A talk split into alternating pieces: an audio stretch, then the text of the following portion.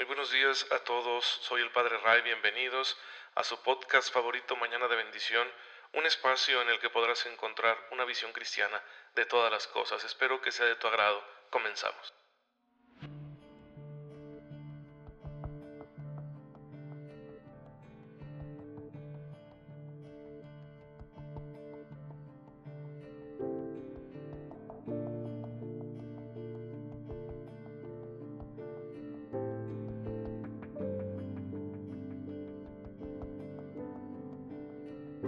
Pues feliz martes, queridos hermanos.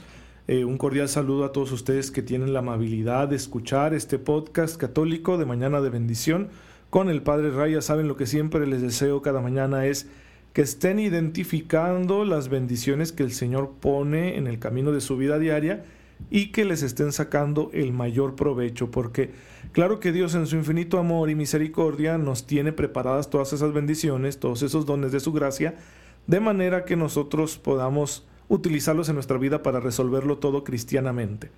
La vida diaria está llena de detalles, de quehaceres, de tareas, de contrariedades también, de retos, desafíos, y bueno, pues ahí está la gracia de Dios para que lo aprovechemos de la mejor manera posible.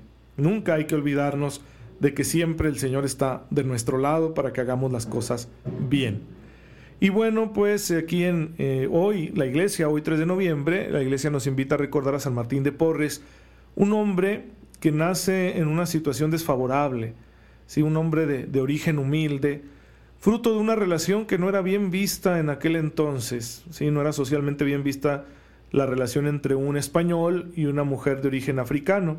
¿sí? Tales fueron sus padres, su padre español, su madre era negra y él nace mulato y pues con ello estaba destinado a permanecer en la clase más desfavorecida. Aún así, porque el Señor llama a todos independientemente de su condición social, sintió el llamado a la vida religiosa y pues buscó la manera de ingresar al convento de la Orden de Predicadores allá en Santo Domingo y bueno, la verdad es que hubo resistencia, pero al fin fue aceptado y él por sí mismo, ya no porque la sociedad se lo impusiera, porque alguno podría pensar que cuando alguien buscaba entrar en religión, especialmente si venía de clase social baja, que quizá lo estaba viendo como una forma de promocionarse, ¿no? El hacerse religioso, sacerdote, etc. El asunto es que Martín de Porres ahora con una humildad no impuesta, sino una humildad por la que él optó, ahí en el convento decide hacerse el siervo de todos. a mí déjenme de portero, pide él. Y ahí se dedica a barrer, a atender a la gente con amabilidad, a hacer mandados y ese fue el camino en el que se santificó. Es que cuando uno realiza este proceso de humillación voluntaria a la manera de Cristo, Cristo también se humilló. Una humillación cuando nos es impuesta es desagradable, es inhumana. Pero cuando yo humanamente, libremente, por fe digo, voy a hacerme el último, ahí hay un proceso de humillación, pero libremente escogida, eso dignifica al ser humano y es quitar toda resistencia para que fluya la gracia de Dios. Entonces cuando Martín elige este camino de humillación voluntaria, pues la gracia de Dios fluyó y por eso en vida se le atribuyeron tantos milagros, porque entre mayor humildad, menor es la resistencia a la gracia y la gracia de Dios todo lo puede. Así que muchas personas acudían a la oración del pobre Martinillo y bueno, pues eh, cuando él oraba sucedían milagros porque Dios estaba con él. Así que tenemos el ejemplo de este santo para vivir nuestra vida también así, en la humildad. Ser humildes como Cristo nos enseñó, tener los mismos sentimientos de Cristo, como decía hoy San Pablo en la carta a los Filipenses, el capítulo segundo. No es una cosa de menor importancia esta petición de Pablo a los filipenses y ahora a nosotros, de que tengamos comunión afectiva con Cristo, que sintamos como Él, que aprendamos a querer como Él. Eso es lo que nos hace humildes, nos hace ponernos en el último lugar, desear ser servidores, porque cuánto tiempo y cuántos recursos y cuánta bondad se pierde en el mundo si nos afanamos en ocupar los primeros lugares. ¿sí? Tú prepárate, tú lucha por ser alguien competente que haga bien su trabajo, pero no busques ser el primero, sino siempre considérate a ti mismo servidor. Si Cristo, nuestro Redentor, se hizo servidor de todos, con cuánta mayor razón tú y yo debemos hacer lo mismo. Y bueno, parte de este servicio es que seamos buenos ciudadanos. Y de eso vamos a hablar hoy aquí en el podcast. Hemos estado analizando a detalle, a profundidad, el cuarto mandamiento de honra a tu padre y a tu madre como la iglesia lo entiende. Insisto en esta idea, la iglesia enseña que el respeto y el honor debido a nuestros padres es extensivo. Hay que extenderlo a toda la gran familia humana. Hemos hablado también de que la familia está ocupando una parte muy importante en el plan de Dios y que la sociedad, con las instancias que la sociedad crea para regular su propia convivencia, ¿sí? autoridad, gobierno, etcétera, deben respetar a la familia, porque la familia es el fundamento. Pero también la familia tiene un deber hacia la sociedad, y de eso vamos a hablar hoy. Cuando la familia está formando una nueva generación de seres humanos, está formándolos también como ciudadanos, porque la participación en los asuntos sociales es algo no solo legítimo para un cristiano, sino que también es un deber. Y nos lo va a recordar el catecismo en el número 2238. Vivimos bajo autoridad porque es necesario. La convivencia social lo exige. Por eso San Pablo recomienda en la carta a los Romanos, capítulo 13, ¿sí? versículos del 1 al 2, que nos sometamos al Señor y a las autoridades humanas obrando en la libertad responsable. Pablo habla de esta idea porque dice que la libertad no debe ser un pretexto para la maldad. ¿sí? La misma idea vamos a encontrar en Primera de Pedro, capítulo 2, versículos del 13 al 16. Entonces, el creyente, el Hijo de Dios, el cristiano, está llamado a ser un buen ciudadano. Y el deber del ciudadano, dice el catecismo, es cooperar con la autoridad. El amor a la patria, el amor a los hermanos nos debe motivar para cooperar en todo aquello que la autoridad pida y sea justo, en todo aquello que la autoridad esté exigiendo, pero que responda al bien común. ¿sí? El autoritarismo sería un defecto en ese ejercicio de la autoridad. Cuando las cosas se tienen que hacer porque yo mando, porque yo lo digo, porque yo soy el presidente, el gobernador, el alcalde, no, eso, eso no, no es de Dios, no está bien, moralmente hablando. Pero cuando lo que pide la autoridad, presidente, gobernador, alcalde, es justo, es conforme a una ley justa que ya está establecida, es realmente es, algo que contribuye al bien común. No sé, por ejemplo, que haya un bando ¿no? de policía y buen gobierno en un municipio donde pida a todos los ciudadanos que por favor limpien el frente de su casa que lo barran, que lo rieguen, que retiren la basura, que no dejen ahí que haya chatarra, etc.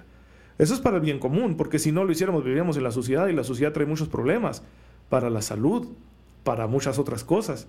Bueno, es algo justo.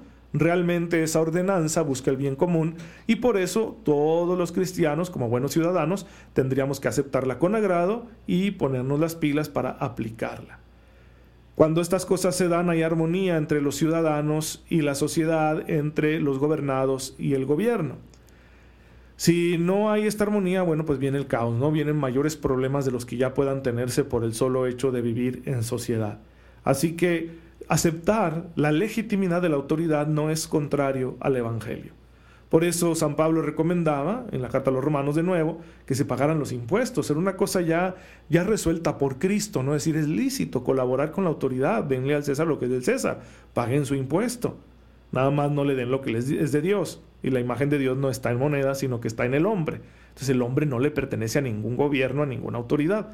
Entonces Jesús dejó muy claras las cosas, los apóstoles lo único que hacen es aplicarlo a la vida de las comunidades cristianas, a la vida de la iglesia. De hecho, San Pablo pide que se ore por las autoridades, para que las autoridades puedan asegurar la vida tranquila de la sociedad. Esto está en 1 Timoteo capítulo 2 versículo 2. Y claro que no se debe olvidar además el aspecto de la solidaridad. El ciudadano debe contribuir a construir una sociedad solidaria. Por eso es muy importante que los hijos en la familia aprendan a ser solidarios, aprendan a compartir. Si no tenemos esta conversión afectiva, pues podemos crear sociedades profundamente egoístas, donde al que está en necesidad no se le acoge. No se acoge al extranjero, al inmigrante, al pobre, al discapacitado, ¿sí? incluso al que ha tenido un problema legal. Y esto no quiere decir que la justicia no deba aplicarse, la justicia tiene que aplicarse siempre.